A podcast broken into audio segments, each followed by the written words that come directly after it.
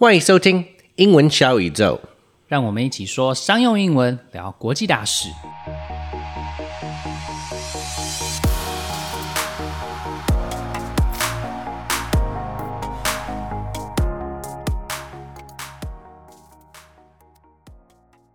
It has been almost three weeks since Russia's invasion into Ukraine. Although there have been several meetings to negotiate a ceasefire, so far no consensus has been reached, and Ukraine is still defending its capital, Kiev.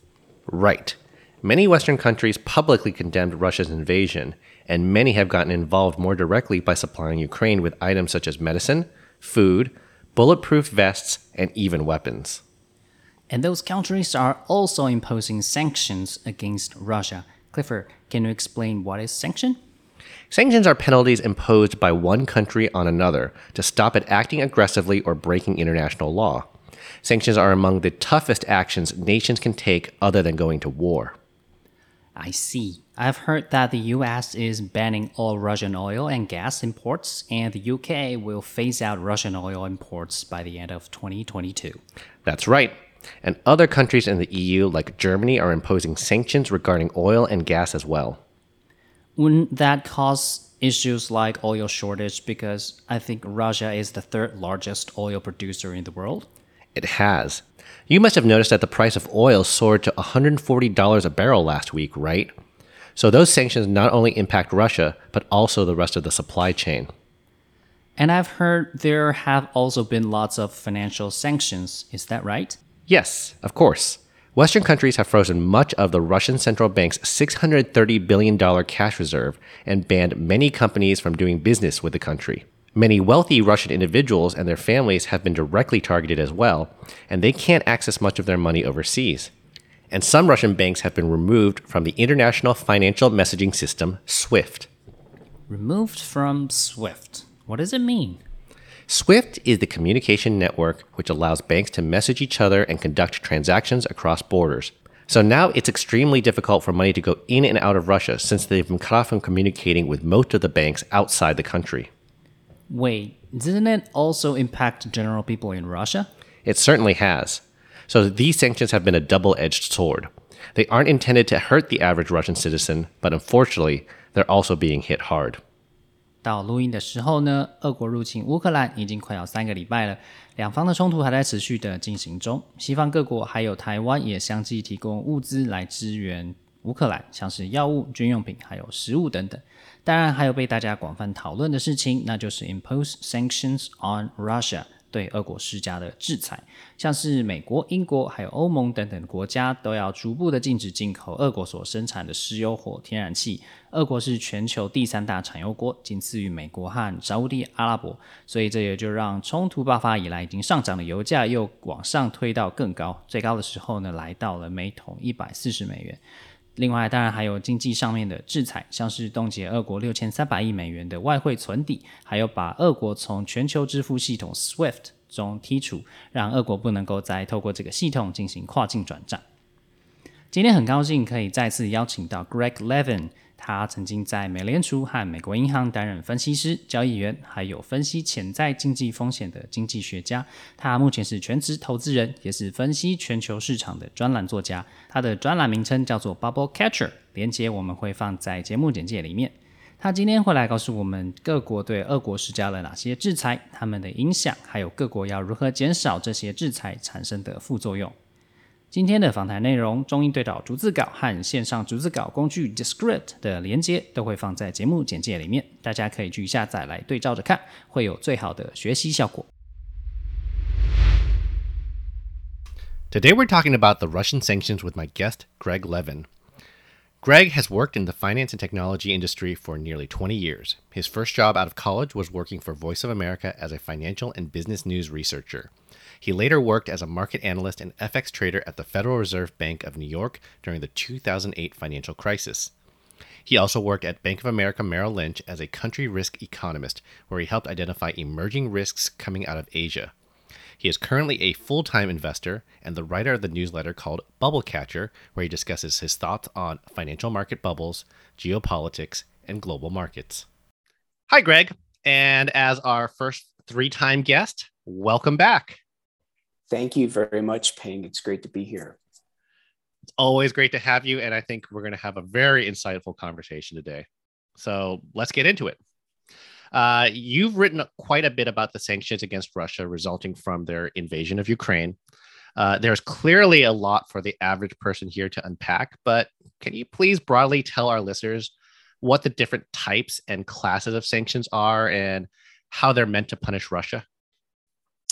Yeah, so there are a lot of countries that have been involved in the sanctions. Uh, certainly the US, but also the UK, Canada, New Zealand, uh, the EU. Uh, I think even Switzerland has been involved recently. Yeah, that's pretty impressive. I was really surprised about that.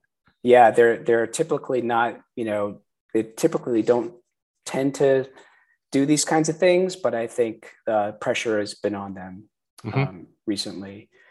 And I think what you see also is that countries are focusing on whatever their key export is to Russia uh, as a way to sanction Russia. So, like in here in the U.S., uh, we focus a lot on the semiconductor industry, yep. and that's mm-hmm. something that Russia has been, you know, very highly dependent on. So, it's a way to make the sanctions bite uh, very quickly and effectively. So, uh, things like uh, what about the like most other European countries? Like European countries, uh, they tended to be big exporters of, I think, key kind of ingredients and products, right? Things that like the average Russian really needs for their day to day kind of lives, right? Yeah, I mean, certainly there's been an, another example. Um, France, for instance, uh, has stopped exporting its, you know, its national treasure, the the French cheeses, I think, right. mm-hmm. and and so Russia has been forced to um, switch to domestic cheeses, cheeses, which uh, certain Russian individuals have been very vocal about are not as good as the French versions. Mm-hmm. So again, it's it's a way for these countries to try to make these sanctions bite, and um, I think so far they're they're having an impact. And, and one of the big aspects, I think, is the financial sanctions in particular. For instance, lending of money to uh, Russia, especially things like, um, for instance, the purchase of Russian debt in the form of bonds.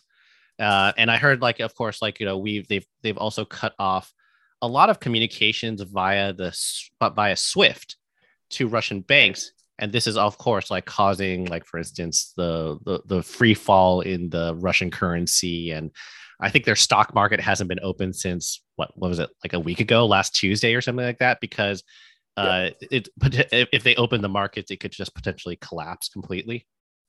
Yeah i think uh there's been financial sanctions placed on russian banks. Um, cutting them off the SWIFT market certainly prevents them from doing transactions with international banks. Um, but you also see things that are even more drastic than that, like uh, preventing Russia from accessing its FX reserves. Right. Mm-hmm. And this is something that is a is a whole different level, I think, of of sanctions because previously in years past, this is you know FX reserves are considered um, part of a country's assets. You know, it's kind of like your own bank preventing you from accessing your money. Yes. You know, mm-hmm. um, so this prevents Russia from using its 630 billion dollar war chest that it, has uh, developed over the past uh, you know 10 15 20 years to fight uh, and prevent you know large fluctuations in its currency value um, so this has had a huge impact on Russia's currency, and this is primarily the the reason why the you know Russian ruble right now has depreciated so much over the last uh, few weeks, two weeks specifically. Right, and so uh, Russia is also one of the world's largest exporters of fossil fuels. I think that they account for about 10% of uh, crude oil production. And of course, they're the main supplier of uh, natural gas to Europe. So these sanctions right now have largely avoided targeting that. So, do sanctions that don't target uh, their fossil fuel exports, do they really have teeth? Yeah, um, it's a good question.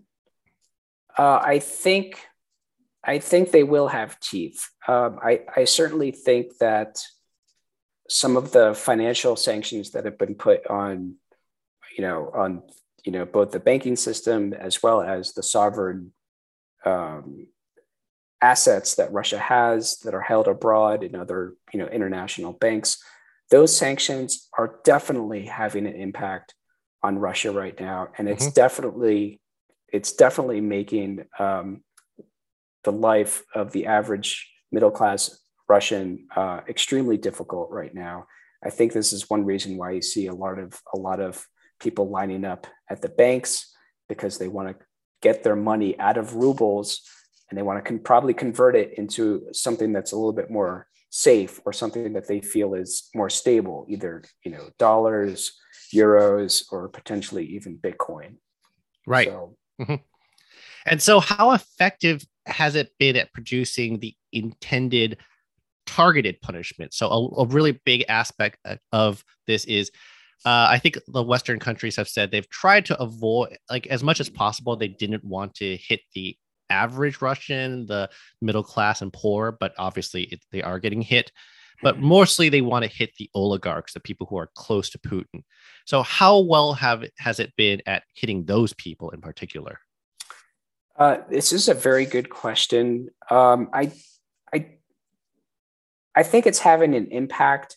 The problem is, is that many of the oligarchs, they have um, been preparing their assets for this kind of uh, issue for a long time now. Mm-hmm. Um, they have assets parked in you know other parts of the world, and while certain sanctions may be able to curtail them from accessing some of these assets over the short term, you know over the long term they may be able to hold out, so to speak, you know, and wait in you know one to five years because their their assets are so large that um, they don't have to worry about their savings dwindling. Mm-hmm. Where on the flip side, if you look at the average Russian middle class family, their savings are not that large. And so they don't have the same sort of um, flexibility that the you know the wealthier classes in Russia has. So I think you know unfortunately um, it's it's taken a bite out of the middle class, per, perhaps more than uh, you know what Americans or uh, the Western leaders wanted. Yeah. So, in other words, until let's say the Cayman Islands and Panama also sanction Russia, these oligarchs are probably insulated to some degree. So yeah. even if they can't access their, you know, their flats in London or their yachts are being confiscated, which you know may bring them some emotional pain financially they can kind of write it out is what you're suggesting. Is that right? Yeah. Yeah. Yeah. Now on the other hand do you think that and this is kind of a reach a little bit but do you think that uh their discontent the oligarchs discontent will be enough to put some pressure on putin this is the uh, $64000 question okay. um, i i i don't know um, it is possible that the pressure could be so intense right now. Uh, there certainly seems to be a lot of discontent within uh, Russian society about these sanctions.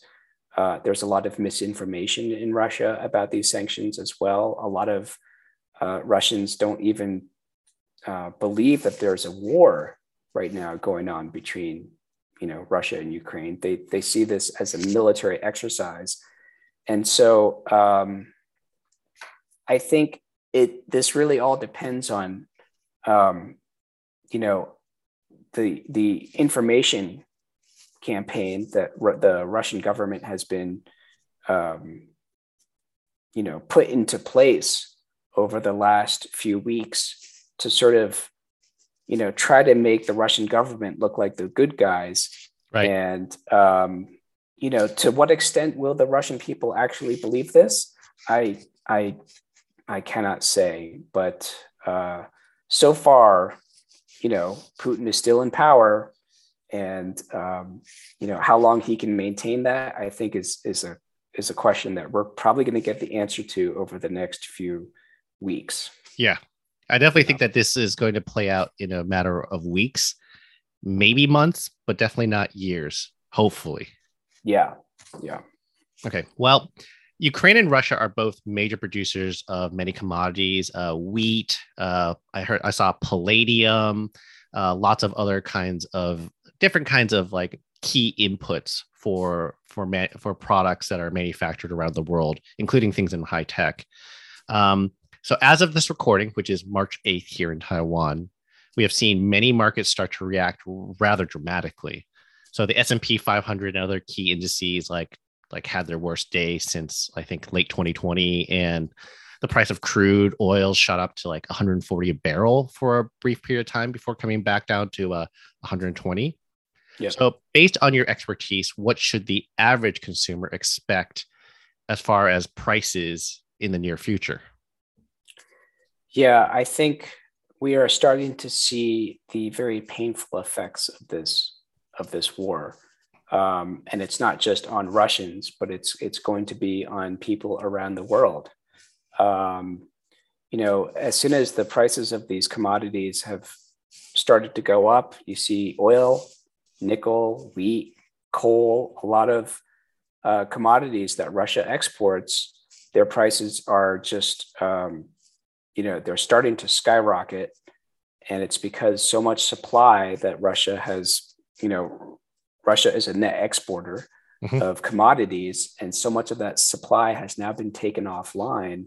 Um, it's only a matter of time before these prices really start to filter in, not just commodity prices, but also finished goods. Right. You know, mm-hmm. so it's not just oil, but it's you know gasoline, right? It's not just yes. nickel or wheat, but it's like now it's like you know breakfast cereal and uh, you know, computer parts, for yes. instance. Mm-hmm. So I think it's only a matter of time before prices really start to go up um, through finished goods.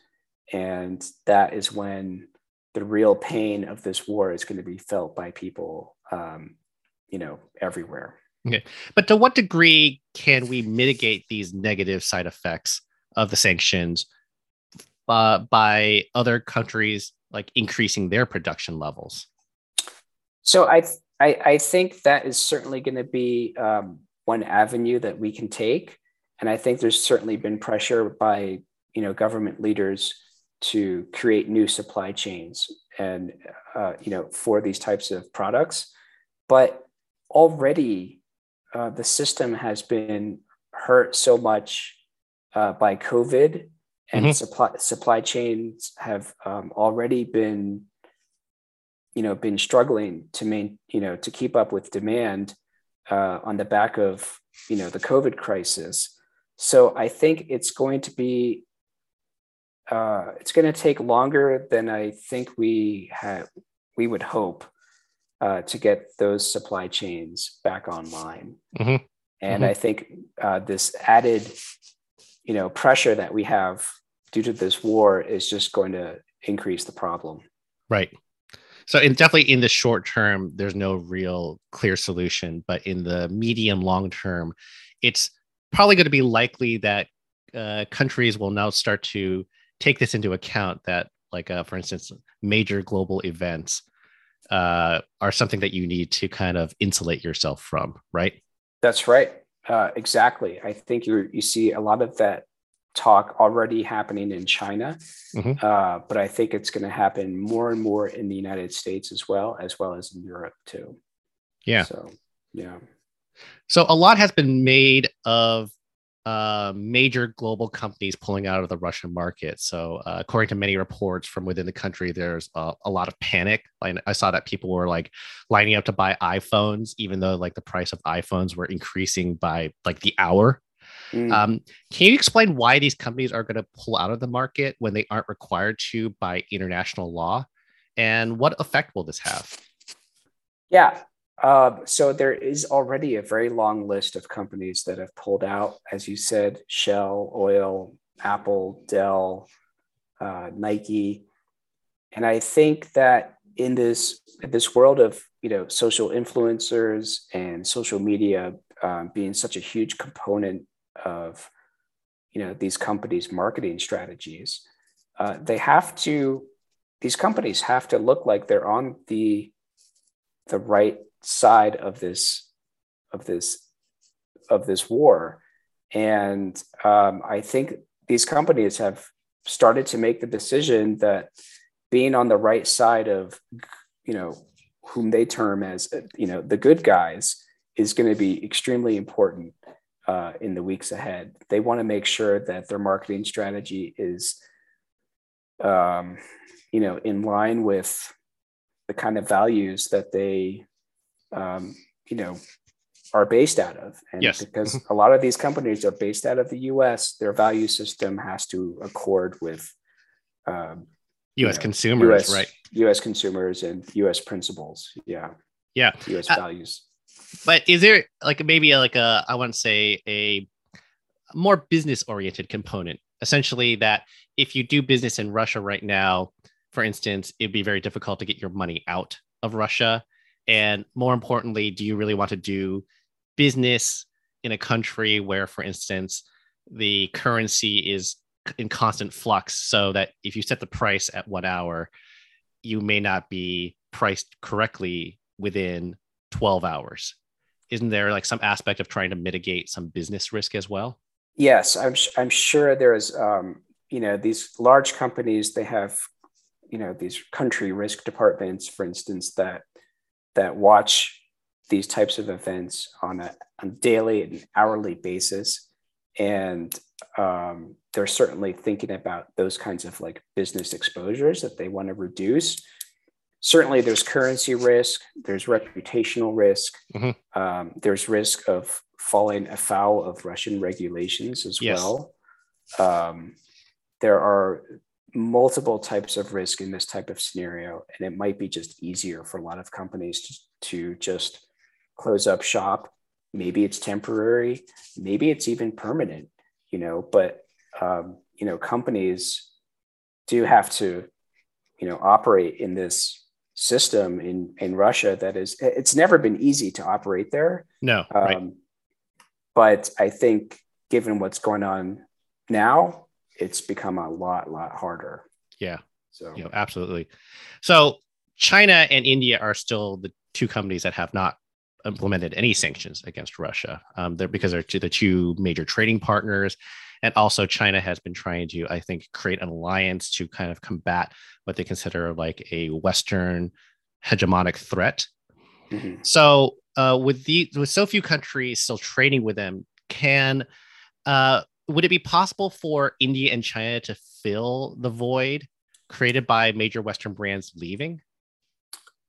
Yeah, I, I think to a certain extent, um, we should probably expect that you know smaller Chinese merchants are going to try to fill this void um, and supply, you know, to Russia what what Russia cannot get from the West. Um, the problem is is that many of you know China's larger international companies, uh, they also, you know, sort of have to be very careful as to how they dance around these sanctions. Uh, they also don't want to be, um, you know, running afoul of U.S. laws because that would cut them off from U.S. markets. So I think what you'll see is you'll probably see a lot of Chinese smaller firms um, you know, amping up their supply and amping up their production. But I don't think the large the large companies will probably still want to, um, you know, not run afoul of U.S. regulations and right. probably stay stay out of it. Yeah, I've heard actually a very interesting thing, and I think it was on the Odd Lots uh, podcast. I don't know if you're a follower of that; it's a great one. Mm. Um, but one of the uh, things that was stated was the sanctions are so complicated that a lot of times companies won't even export something because uh, to Russia at the moment because you know by the time the boat leaves the port and the time that it reaches port in Russia, the san- new sanctions might have hit and Yeah. you might not be able to offload it. And the same goes for like vice versa. If it comes out of Russia and then it comes into your port, if there's a sanction against it, all of a sudden you're like, well, now I'm stuck with this all this cargo on my ship. Yeah. What do I do? Right? Yeah, yeah, it's it's a risk. Ev- everything that you're shipping to Russia right now um, can be sanctioned down the line, Mhm. and yeah, it's a it's a risk that I think a lot of companies just don't want to take, whether they're based in the U.S. or they're or they're based in China. Right. So So there's little precedent for sanctions this severe and so coordinated.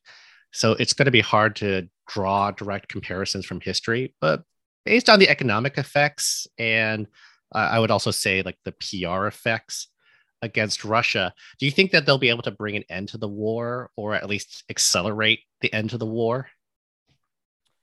Uh, yeah, this is an excellent question. I think this is one that a question that many people have been trying to answer recently.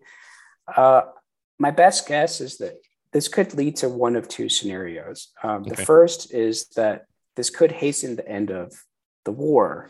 Um, you know, the pressure, uh, you know, increased sanctions could just lead to more pressure from the Russian people onto Putin, Mhm. um, so that he will someday basically I have no choice but to negotiate with the West.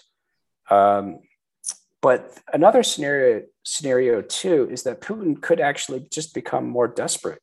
Right. Um, you know, he from all the thing, you know, from all the reports that we've read from the New York Times and the Wall Street Journal, it does suggest that he's not listening to his advisors like he used to. Mhm. And this could make him more isolated. And the pressure from his people could just might make him want to end this war more quickly and achieve his goals more quickly. And his goals may actually be to simply take over Ukraine um, using any and as much force as he wants. Right. And, uh, you know, that could be another unfortunate outcome out of this, but I, I'm hoping that that's, that's not the case. Yes, I mean there is something that seems very specific about this war, which, which you know, uh, like uh, essentially, uh, everybody thought there's no way he's going to invade. It doesn't make any kind of logical sense, and Right. then he invaded, right? Right. And they're like, well, maybe he has some kind of logic to it that we don't quite understand. But the longer this war drags on, the more it becomes clear that for Putin, this is personal. It's not Right. really about necessarily logic, right. right? Yeah. I, I, I think you're, you're getting very close to, you know, his intentions, which is that, you know, this has been a long-standing issue for Putin. He has been wanting to, um, you know, create a bigger buffer uh, away from NATO over the last, you know, this is not something that has just popped up over the last year or two. This Mhm. is something that has been on his mind for decades, I think. And, um, you know, he's just, he may have just reached the age where he has to do something now for his legacy.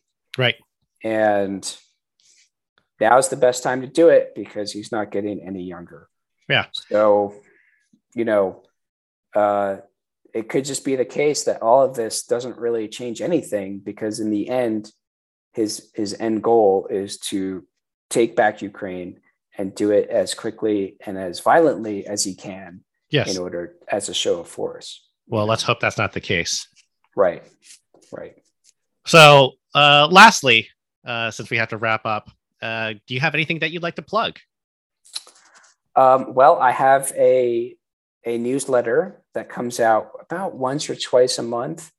Um, so if people want to, um, you know, it's a it's a newsletter that talks about markets, it talks about geopolitics, and it talks about um, trends uh, in you know related to macroeconomics and whatnot. So if people are interested in that, they can go to bubblecatcher.substack.com and you can read it for free and you can sign up. I invite everyone to sign up.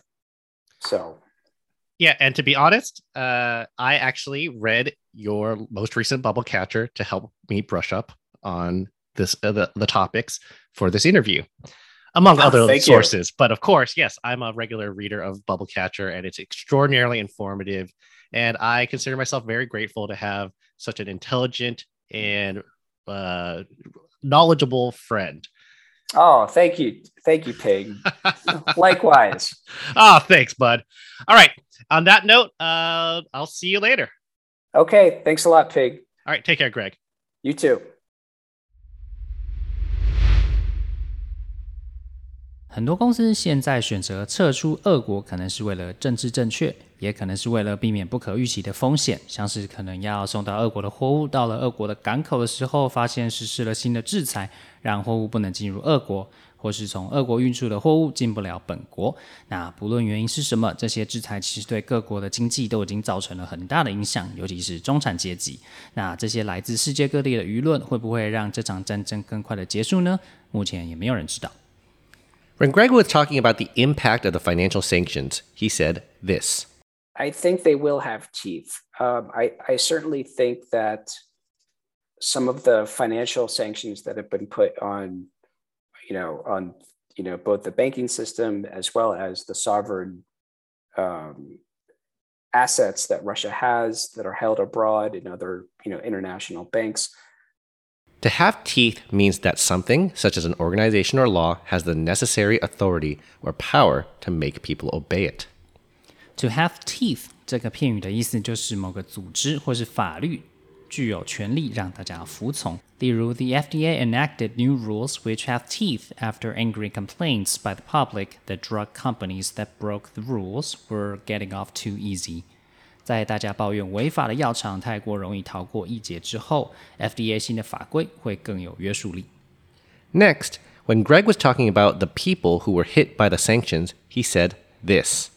The problem is is that many of the oligarchs they have um, been preparing their assets for this kind of uh, issue for a long time now. An oligarch is a member of the oligarchy, which is essentially Russia's current system of government, even though it claims to be a democracy.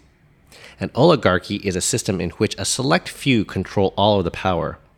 Oli, O L I, is a prefix which means few, much like mono is a prefix that means one, hence monarchy.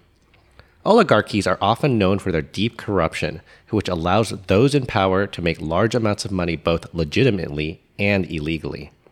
In Russia, Putin gets to choose who becomes an oligarch, and he's been known to throw oligarchs who disobey him in jail and take all their assets. Here, Greg said that the oligarchs in Russia have parked their assets outside of Russia in safe havens so they are not hit as hard as the middle class and poor. 接下来介绍一个比较特别的单字 oligarch，o l i g a r c h，就是俄国寡头政治的执政者。 虽然俄国宣称他们是民主国家，不过其实是寡头政治，也就是所有的权力是被少数人所掌控的。Oli 这个字首就是少数的意思，而 mono 就是单一的，所以 monarchy 就是君主制，只有一个统治者。寡头政治常常被人诟病的就是很严重的贪腐情形。那普丁可以任命这些寡头，也有把不服从他的寡头关进监狱，然后把他的财产都没收的记录。这边 Greg 说的是这些 oligarch 把他们的财产放在海外，所以这些制裁对他们的影响没有那么大，受害的反而是中产阶级和穷人。 Next, when Greg was talking about whether the discontent of the oligarchs will put some pressure on Putin, he said this. This is the uh, sixty-four thousand dollar question. Okay. Um, I, I, I don't know. Um, it is possible that the pressure could be so intense right now. $64,000 Question was the name of an American game show in the 1950s. Contestants answered general knowledge questions, earning money which doubled as the questions became more difficult. The final question had a top prize of $64,000. Nowadays, a $64,000 question usually refers to the most important question or the key question. 什么是 sixty-four thousand dollar question 呢？指的就是关键问题。Sixty-four thousand dollar question 是一九五零年代美国的一个益智问答游戏节目，参赛者要回答一系列的问题，那全部答对的话就可以得到六万四千美元的奖金。现在引申为关键问题的意思。Greg 的意思是，究竟这些寡头对于这些制裁的不满，能不能对普丁施加压力，是一个很关键的问题。Amazingly, Russia, after three weeks, still hasn't been able to take over Kiev. It's looking more hopeful that the Ukrainians will be able to repel the attacks. But sadly, it hasn't come without a serious price. The Russians have been using progressively more powerful and deadly weapons, and according to reports, have even been targeting civilian buildings, including a children's hospital in Mariupol. 刚开始的时候，大家可能也没有想到，过了三个礼拜，俄国还没有办法攻下基辅。虽然乌克兰暂时挡住了俄国的攻势，但是牺牲也很大。报道指出，俄国使用了火力更强大的武器来攻击平民建筑，像是医院之类的建筑物。Let's hope peace prevails soon. Yes, I couldn't agree more. And on that, let's wrap up the show. If you like our show, don't forget to follow, rate, and share with your friends. 英文小宇宙 See you next time. Bye. 擎宇英文 Apex Language 提供完全客制化的企业或一对一的专业英文训练。不论你需要的是商用英文课程、团队职场力工作坊、面试，或是专业写作服务，都可以上晴雨英文的网站 triple w dot apex 横线 l a n g dot com，或是 Facebook 搜寻 Apex Language 并留言给我们，让我们帮你量身定做你所需要的服务，加强英文实力，提升职场竞争力。